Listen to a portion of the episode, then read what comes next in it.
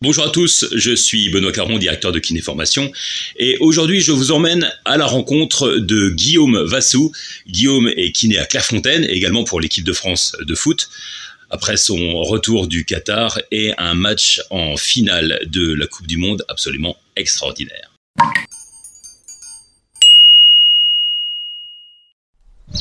Bien, je suis arrivé, mais je n'ai pas l'impression qu'ici ça ressemble à Clairefontaine. J'ai retrouvé Guillaume. Bonjour Guillaume.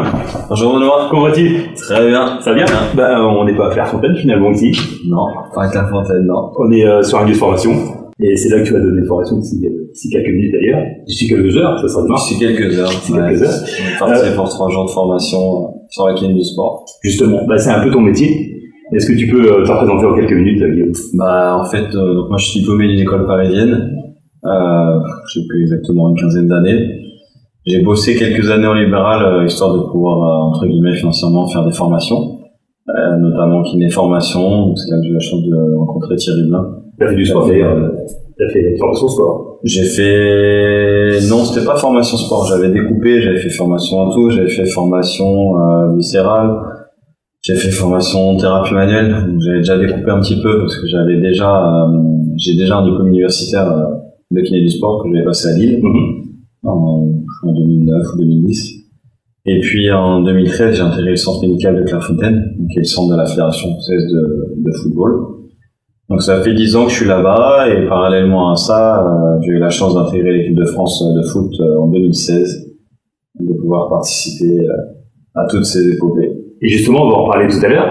C'est quoi le quotidien d'un kiné à Clairefontaine FED Bah, un kiné à Clairefontaine, c'est un peu particulier parce que déjà, nous, on est, euh, on est tous salariés. Alors, on n'est pas, c'est pas une énorme structure, c'est une structure qui est très familiale. On est, à- il y a six kinés, deux prépas, il y a trois docs, euh, une nutritionniste et un podologue. On n'a pas cette impression de familial, finalement, on a l'impression de, de quelque chose. de- bon, ça peut être familial et très professionnel en même temps. Alors, c'est, c'est exactement ce qu'on nous dit souvent. C'est-à-dire que les joueurs, quand ils arrivent, ils, ils pensent toujours que ça va être très strict, euh, et que, entre guillemets, je vais pas dire, on va pas pouvoir rigoler, mais ils sont souvent assez surpris. Et d'ailleurs, c'est, c'est marrant ce que tu dis parce que j'ai récemment lu le, le livre d'or Mhm. où les joueurs ils notent leurs petits mots. Et finalement, à la fin, ce qui revient beaucoup, c'est euh, ambiance extraordinaire. Et euh, je suis content parce que c'est quelque chose que je me suis attaché à cultiver avec les collègues depuis une dizaine d'années. Euh, parce que je suis, je suis persuadé que euh, avoir un bon soin, c'est déjà avoir un bon contact humain et mettre les joueurs dans quelque chose où ils sont sereins, ils vont pouvoir euh, parler, faire confiance. Donc globalement, voilà, ça c'est les bases de Clairefontaine. Après le quotidien, euh, enfin un kiné sport à Clairefontaine, il a trois jours max par jour. Donc euh, trois jours max sur à peu près six heures de, de soins en tout. Donc dans lesquels tu feras du renfoba, des soins manuels, euh, du cardio, bon tout ce qui tout ce qui va tourner autour de, ta préparation du joueur professionnel.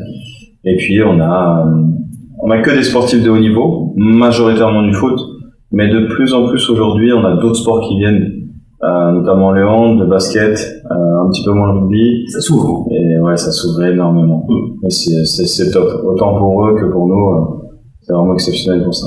Bon, tu en parlais tout à l'heure. La Coupe du Monde, le gros morceau, c'est ta, ta deuxième. Euh, comment, comment tu l'as vécu? Ça doit être quelque chose, quelque chose d'énorme. L'ambiance, c'était comment?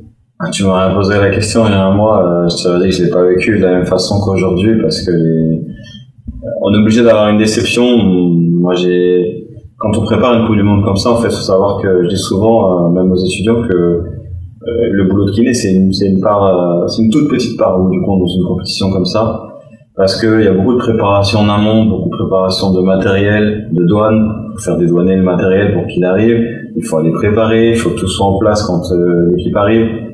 Euh, ça, c'est un boulot que j'ai fait moi en amont. Donc, en gros, ma préparation de la Coupe du Monde, moi, elle a commencé euh, quasiment début juin en 2022. Et puis, euh, j'ai attendu, euh, comme tout le monde, enfin, comme tout le monde, était trois, ce qu'on appelle trois précurseurs. Mhm. On a préparé les lieux. On attend l'équipe. Et puis après, on, rentre- on rentre très vite dans le vif du sujet. Surtout que là, il n'y a pas de préparation. Donc, on est vite rentré dans le vif du sujet. Avec un climat qui était finalement pas forcément propice à, à ce que l'équipe de France ait de bons résultats parce qu'on a énormément de blessés en amont. On a encore des blessés sur le peu de jours de préparation qu'on a à Clairefontaine. Euh, on a des joueurs qui sont entre guillemets en fin de rééducation. Donc euh, c'était top. Enfin pour moi c'est une vraie continuité parce que c'est des joueurs qui passent à Clairefontaine, euh, que je prends en rééducation au centre médical et qui par la suite sont du coup avec moi en équipe de France. Donc euh, ça permet vraiment d'avoir de la continuité dans ce qu'on fait. Il y a un vrai suivi des soins. Il y a un vrai suivi. Et puis après, bah, la Coupe du Monde, c'est, je dis souvent, 2018 c'est indescriptible. 2022, euh, je dirais que c'est pareil. Après, j'avais j'avais déjà de l'expérience. 2018 c'était ma première. Euh, là, 2022, ce qui était exceptionnel, c'est qu'on on savait pas franchement euh, où on allait aller, jusqu'où on allait aller. Et puis, euh, il y a une euphorie euh, qui a pris l'ensemble du groupe. Le groupe vivait extrêmement bien.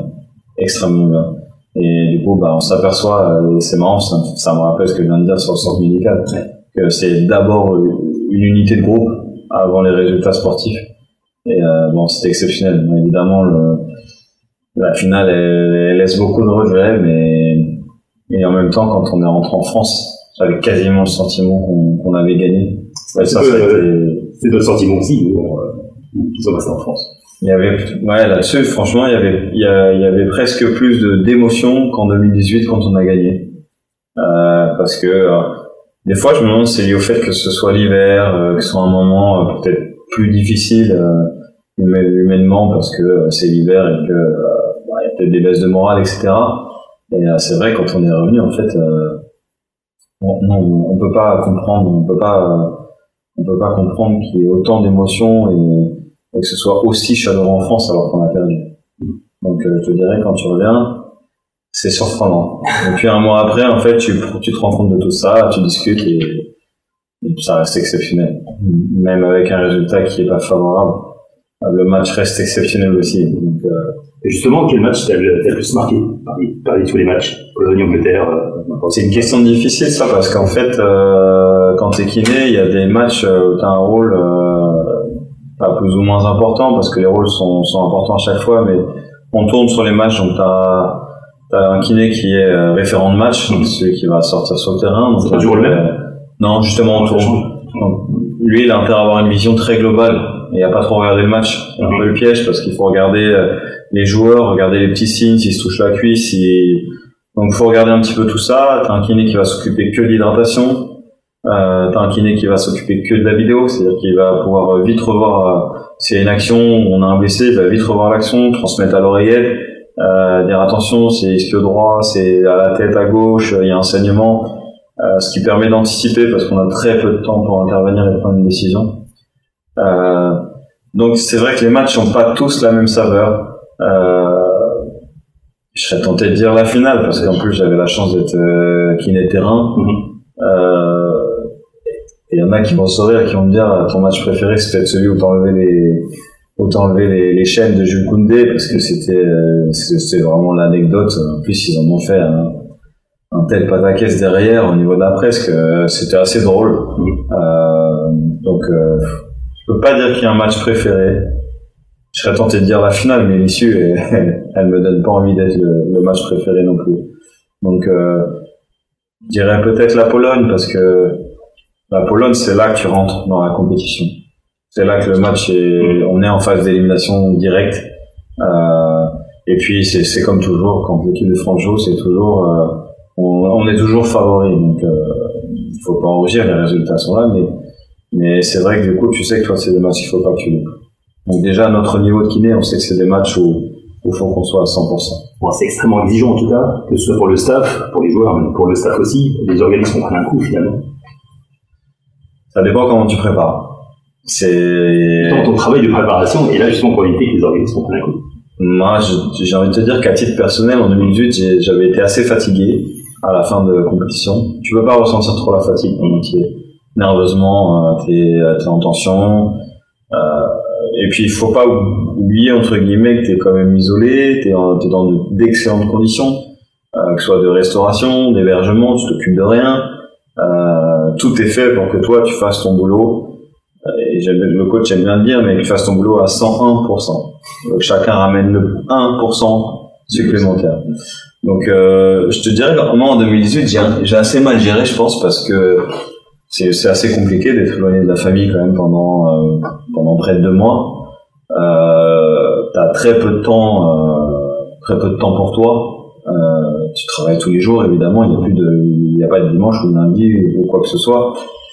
Et quand t'as pas soin, du coup, t'as vite envie de, de, de, prendre un bouquin, de regarder un petit film, de, de changer un peu d'air. C'est ça. Euh, sauf que ça, en fait, c'est, enfin, pour moi, c'était une erreur en 2018, ça te fait perdre vraiment en conditions physiques. Donc euh, là, je sais que 2022, euh, je suis rentré dans des conditions euh, de préparation déjà individuelle où, où, tu prépares physiquement déjà, tu prépares ton corps avant d'y aller, mmh. tu te remets en activité euh, et le sommeil. Donc primordial, le sommeil. Moi, je faisais pas la sieste en 2018 euh, parce que j'avais l'impression que fallait la faire quand tu étais fatigué. En 2022, je l'ai faite et c'est vrai, je dis à la fin, je me suis pas senti euh, très fatigué à la fin. Avec un élément clé pour moi quand même, c'est la présence du soleil. Parce que l'air de rien, la Coupe du Monde de Qatar, elle a été exceptionnelle. En termes d'organisation, c'était exceptionnel. En termes de température, c'était top. Pas forcément. Il faisait très chaud quand je suis arrivé pour préparer. Sur la compétition, on avait un 26-27. Euh, puis luminosité, soleil, c'est, pour l'organisme, ça c'est top. Donc ça, plus le sommeil, plus la nutrition, mm. Euh, et puis voilà, on a l'expérience, hein, donc après, forcément, il y a des choses qui paraissent plus faciles. C'est pratiquement une recommandation qu'on pourrait donner à tout le monde, finalement. Ah oui, bah c'est, clair. C'est la base pour nos sportifs, mais c'est vrai que ce serait la base pour n'importe qui. Bon, J'allais demander comment est-ce qu'on préparait des joueurs à, à, tel événement. Et c'est, c'est une question qui est trop, trop large. On parler pendant des heures. En fait, euh, ouais, on peut en parler, mais c'est très simple parce que sur ce type d'événement-là, à cette période de l'année, c'est pas toi qui prépare le joueur. Le joueur, il, il c'est les sportifs de haut niveau. Ils savent ce qu'ils ont à faire. Euh, ils sont autonomes. Euh, on n'est plus dans cette phase où tu vas leur imposer de faire telle chose ou telle chose. Euh, c'est souvent trop tard, en fait. c'est pour ça que l'éducation des jeunes sportifs, c'est primordial. C'est là qu'on a euh, l'essence même pour qu'ils deviennent euh, des adultes euh, autonomes, qu'ils soient capables de se prendre en charge eux-mêmes, de faire ce qu'il faut pour eux. Euh, on peut pas imposer à ce niveau-là. C'est des Ferrari, donc euh, mm. ils savent très bien euh, ce qui est bon pour leur corps. c'est pas pour ça qu'il faut pas être malgré tout toujours dans dans une forme d'éducation, de prévention, les guider les informer. Donc euh, il y a une part de travail comme ça. Euh, et après cette Coupe du Monde-là, il n'y avait pas de préparation. C'est-à-dire que c'est des joueurs qui arrivaient, qui avaient joué, euh, ils avaient joué le samedi soir. Oui, c'est vrai. Et le, pas le mardi qui suit, mais dix jours après, et ben, on commençait la Coupe du Monde. Ça, c'est du jamais vu dans une Coupe du Monde. Donc euh, très clairement, ça, ça, tu peux pas faire de préparation de toute façon, tu n'as pas le temps. Et puis là, on était un peu dans la continuité des championnats européens. Donc, ils étaient dispersés partout. Voilà, pas de préparation spécifique. Euh, on a eu beaucoup de blessés en amont. Donc, euh, on a beaucoup entendu dire qu'on aurait beaucoup de blessés euh, au Qatar. Ça n'a pas forcément été euh, trop le cas. Il y a eu beaucoup de blessés en amont, euh, à une période où d'habitude on n'en a pas. Donc, enfin, on n'en a pas. On peut pas dire ça, mais on en a certainement moins.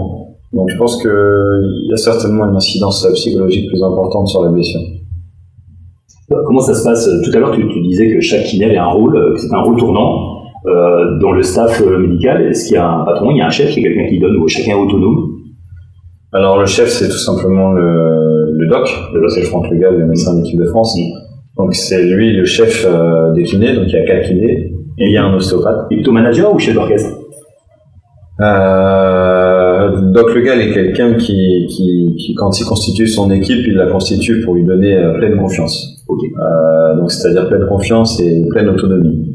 Euh, c'est-à-dire qu'il n'est pas là pour superviser euh, comment on va traiter telle ou telle chose, il est là pour faire le lien avec euh, le coach et puis pour prendre les décisions difficiles aussi quand il faut prendre des décisions difficiles sur des reprises de joueurs ou pas.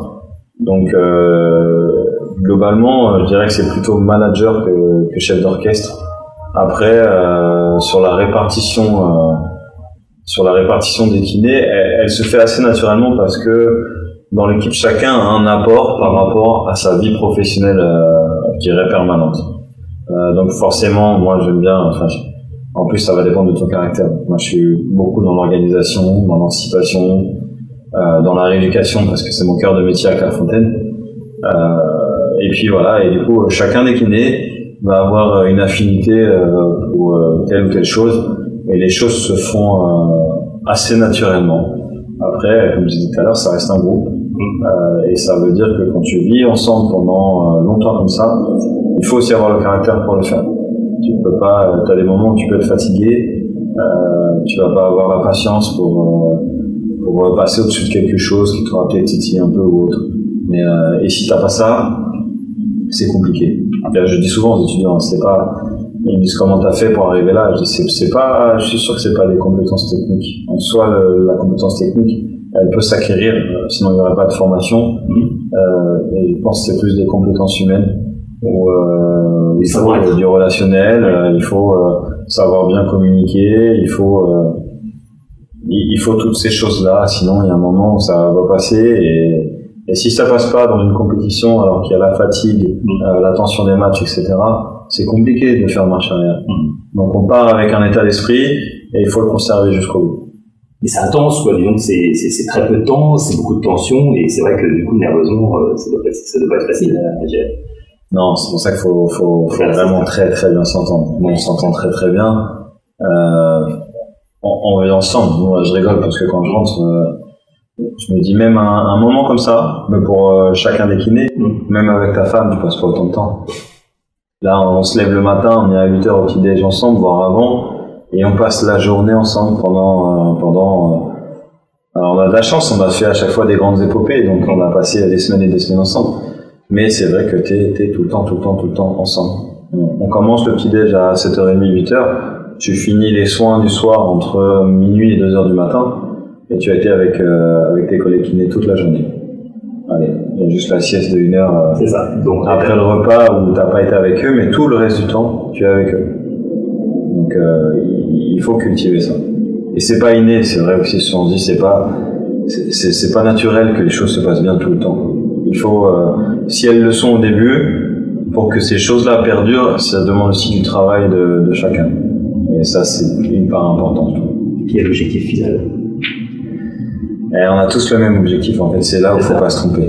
C'est que à la fin, euh, même s'il y a des, il y a des tensions, hein, c'est pas non plus le monde des bisounours, il peut y avoir des tensions, mais tu peux être sûr d'une chose, c'est que quand tu gagnes un match, il n'existe plus rien d'autre que la victoire et l'euphorie de la victoire. Et ça, ça efface tout et, on le sait. Et donc c'est pour ça que tu es toujours stimulé, stimulé, stimulé à, essayer d'aller le, plus loin possible. C'est euh, c'est un peu comme une drogue quelque part. Ouais, c'est ce qui est comme une drogue, c'est tellement le jour du match. Mm. Euh, je te cache pas que c'est toujours la même chose en termes d'émotion, c'est-à-dire que tu fais une compétition, tu l'as fini, tu es, content de rentrer chez toi, mais es aussi dans, il faut vraiment un petit temps avant de te réadapter aussi, euh, j'allais dire à la population générale, parce que c'est, et à moi il y a des choses qui me marquent quand tu sors d'une Coupe du Monde, j'ai passé huit semaines au Qatar. Euh, je sais pas, juste, juste la première fois où c'est bête, mais tu reconduis, tu vas chercher du pain, tu vas faire des courses, euh, c'est des choses que tu n'as plus l'habitude de faire du tout. et, euh, et, au début, euh, c'est peut-être un peu. je sais que là, un truc que j'ai apprécié par rapport à la Coupe du Monde en hiver, c'est qu'on est revenu sur une phase de Noël où, bon, bah, t'es tout de suite dans le bain. Hein. on est revenu le 23 ou 24, 23 décembre. Donc tout de suite, il y a Noël. Mais t'es en famille, c'est calme. et c'est pas comme une Coupe du Monde d'été où quand tu reviens, on est dans l'euphorie de l'été. Euh, donc tu pars en vacances, mais tu es encore dans l'euphorie, il y a beaucoup de monde, etc. Et c'est plus difficile à gérer euh, l'air de rien. Euh, parce que tu peux pas passer d'un état de tension comme ça, où, pendant huit semaines, tu es sur le qui-vive et tu fais attention à, tout, parce qu'il faut pas d'erreur. ah, tac, ça s'arrête du jour au lendemain, et tu rentres à la maison, et bon, évidemment, un dur pot, hein, mais, mais c'est assez particulier. Il faut bien gérer cette, cette, cette transition-là. T'es prêt pour une troisième? Je suis prêt pour tout. tu l'as dit, c'est une drogue. C'est là, on est rentré en décembre. Euh, je fais trois jours avec une formation et je repars dimanche. Mm. Euh, je disais aux collègues, ça m'a manqué. Mm. Ça m'a manqué alors que j'ai passé huit semaines là-bas et, là, c'est vrai que j'ai hâte d'y être. On, est mi-mars, tu as quoi dimanche? Dimanche, il y a le donc c'est le, premier rassemblement de l'année 2023 mm. euh, pour l'équipe de France. Euh, on a eu la chance d'être reconduit, puisque le coach a été reconduit. Mhm. Donc euh, l'équipe a été maintenue. Et euh, du coup, on va commencer les qualificatifs pour l'Euro 2024, donc qui va arriver très très vite, puisque là aujourd'hui on se trouve à, un peu moins d'un an et demi de cette compétition-là. Donc c'est vrai que le décalage de la Coupe du Monde fait qu'on enchaîne rapidement dans une autre compétition. Et tu commences, on commence euh, par un France-Pays-Bas euh, au Stade de France. Donc euh, tu retrouves le Stade de France. ça fait un petit moment qu'on n'y avait pas été en plus, donc donc c'est vrai que c'est top, on a hâte d'y être. Mais là, c'est un rassemblement très court. On est sur un tout petit peu plus d'une semaine, avec très peu de temps entre les matchs. Un petit déplacement en Irlande pour finir. Mhm. Donc voilà, encore beaucoup d'organisation en amont, mais hâte d'y être. Est-ce que tu arrives à, à transmettre cette, cette, cette passion que, que tu as, c'est-à-dire que tu vas voir demain, on, on les verra tout à l'heure? Ouais, je, je, pense que en fait, y a, y a, y a, je m'appuie sur beaucoup de choses euh, de mon expérience. Donc, une partie en équipe de France, une partie avec La Fontaine. Et, et comme je viens de te le dire, il y a aussi beaucoup de choses. Euh, je sais quand je suis arrivé chez Kiné Formation, ça fait déjà bientôt 4 ans, euh, en tant que formateur, euh, là où j'avais peut-être un petit fossé euh, avec mes étudiants, c'est que on n'a pas la même, on n'a pas la même passion. Et et au début, je me suis dit, tiens, ça va peut-être être difficile pour eux de comprendre toujours ce que je veux dire. Euh, sauf qu'en fait, euh, on a la même patience. C'est les mêmes hommes, c'est les mêmes femmes. Mm. Euh, c'est pas parce qu'ils pratiquent pas au même niveau qu'ils ont pas forcément le droit à la même chose. Tu l'as dit tout à l'heure pour le sommeil et la nutrition. Et puis finalement, en fait, euh, ce qui est important là-dedans, c'est le message que tu veux faire passer.